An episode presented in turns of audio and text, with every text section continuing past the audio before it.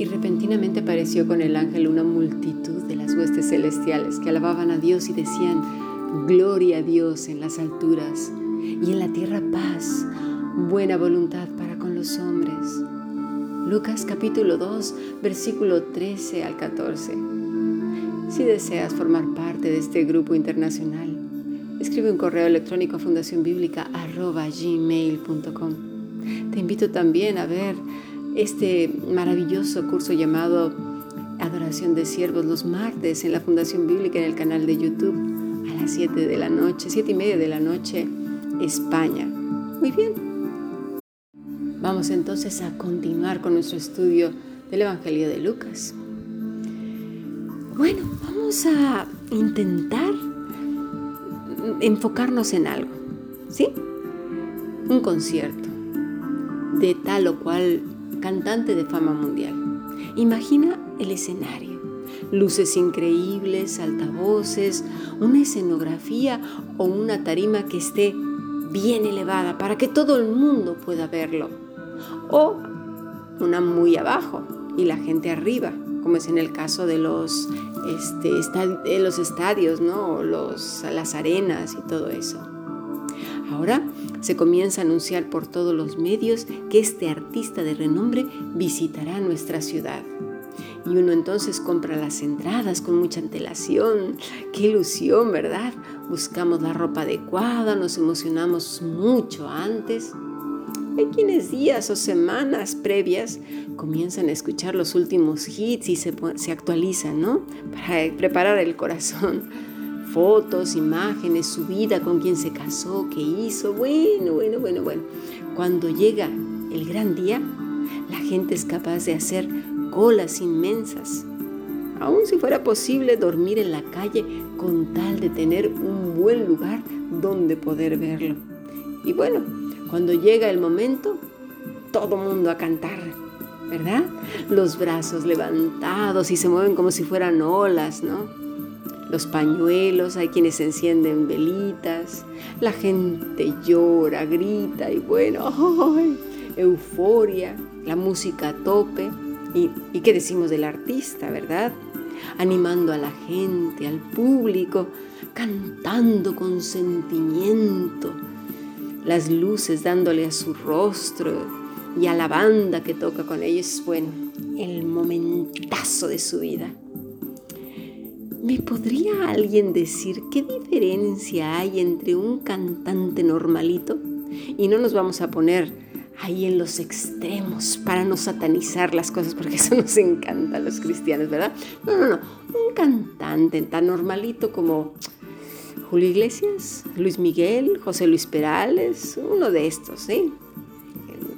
Rocío Durcal en su tiempo, ¿no? Que ahora hasta los reviven con avatares y cosas de esas, ¿no? Así no nos vamos al heavy metal o a Madonna, que eso sí ya está los demonios salen por ahí bailando, pero no, esto es normalito, ¿no? María Dolores Pradera en su tiempo, Sabina. Pero, ¿qué diferencia hay entre eso y los grupos cristianos? Que alguien me lo diga. Porque, ¿a quién quieren engañar que la gloria es para Dios, por favor? ¿Dónde está la diferencia? Tú observa. Digo, Seamos honestos, observa y compara lo que hay en uno y en otro, de uno normalito, ¿eh? Y verás que no hay ninguna.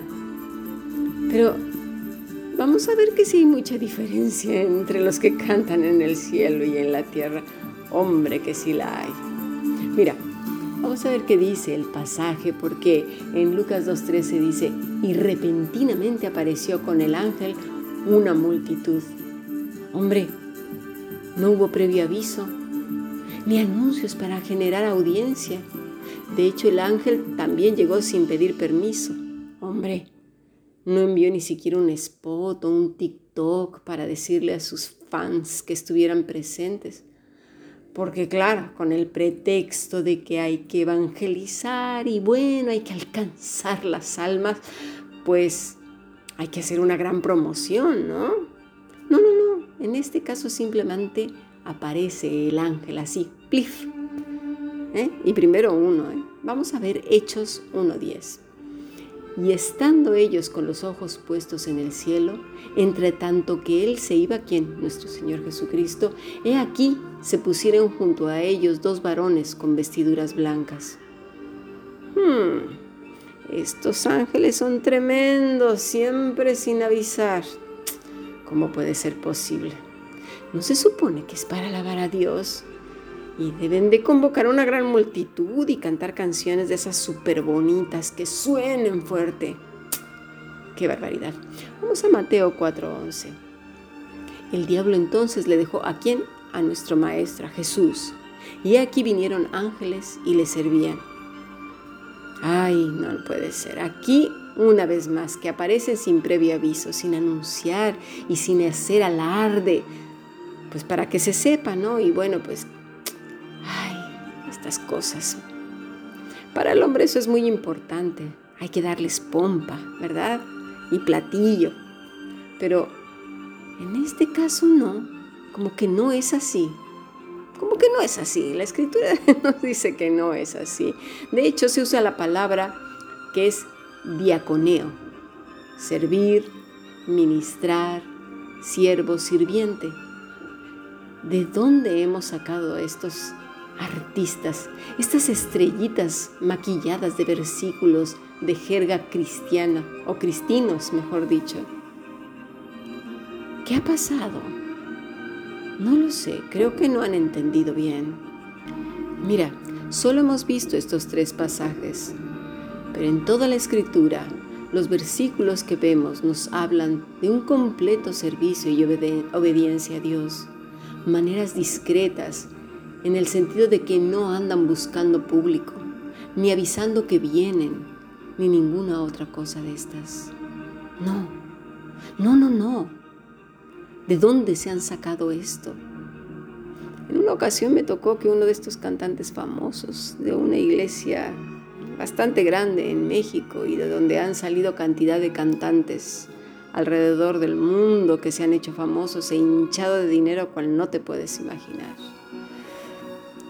se pidió que fuera a un estado de la, República Mexicana para que, pues, para que cantara. Y claro, dijo que si no se juntaba una cierta cantidad de gente y una cantidad exquisita de dinero, pues que no iba a poder ir, porque necesitaba llevar todo su sendo equipazo, ¿sí? Para poder ir a cantar. ¿Qué diferencia hay entre un artista del mundo y un artista de estas supuestas iglesias cristianas. ¿Cuál es la diferencia? Ninguna. Pero sí que vemos una gran diferencia entre el coro celestial y el de la tierra. Tremenda diferencia. Yo creo que tenemos que poner mucha atención. Porque el de los cielos, su primera misión, ¿sí? No es andar llevando música ni dando conciertos. No, no, no, no, no ni la nuestra, ¿eh? Nunca se nos ha dicho que hagamos eso, ni que andamos, andemos promocionando nuestra voz, nuestros talentos. ¿Sabías que el tema de la música, el canto, la actuación y todo lo que el hombre se pone enfrente son hiperdelicados?